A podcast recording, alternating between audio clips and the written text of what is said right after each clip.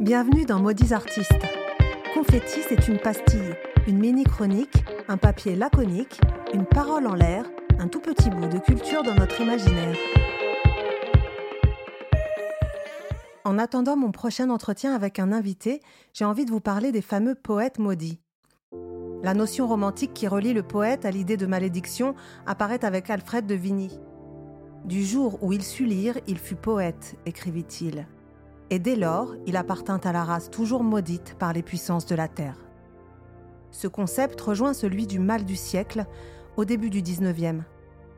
Un mal qui s'est emparé de la jeunesse bourgeoise en proie à l'ennui et la désillusion. Dépression au-dessus du jardin, ton expression, tout chagrin. Tu as lâché ma main.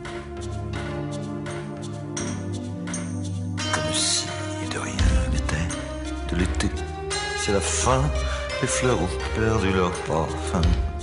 L'expression poète maudit est née en 1884. C'est le titre d'un ouvrage de Paul Verlaine qui réunit les œuvres de Rimbaud, Mallarmé, Villiers de l'Isle-Adam, Corbière et aussi de Pauvre Lélian, un pseudo qui n'est autre que l'anagramme de Paul Verlaine lui-même. L'adjectif maudit évoque le sentiment de marginalité dans une société qui s'industrialise brutalement. Il va ensuite s'étendre à d'autres artistes. On pense à Van Gogh, Camille Claudel ou Modigliani. En quête d'absolu, les artistes maudits éprouvent le désenchantement, le manque de reconnaissance. Pourtant, leurs œuvres sont capitales.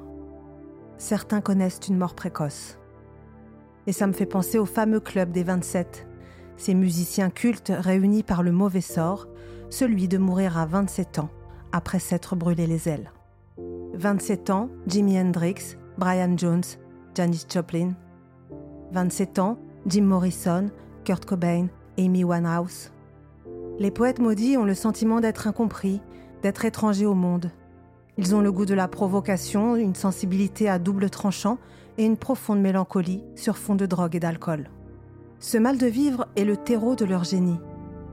Une bénédiction maudite ou une malédiction bénie. Baudelaire était lui aussi considéré comme un poète maudit. En témoignent les derniers vers de son poème Spleen. Et de longs corbillards sans tambour ni musique, défile lentement dans mon âme. L'espoir vaincu pleure et l'angoisse atroce, despotique, sur mon crâne incliné plante son drapeau noir.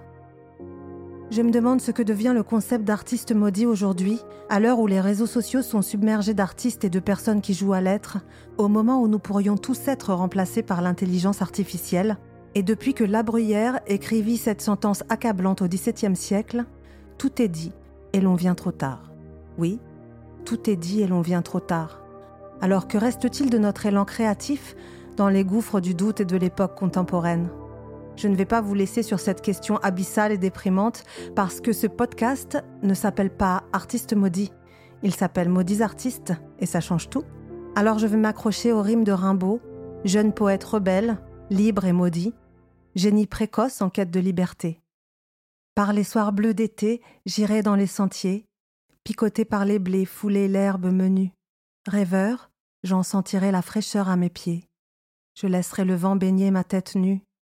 Je ne parlerai pas, je ne penserai rien, mais l'amour infini me montera dans l'âme, et j'irai loin, bien loin, comme un bohémien, par la nature, heureux comme avec une femme.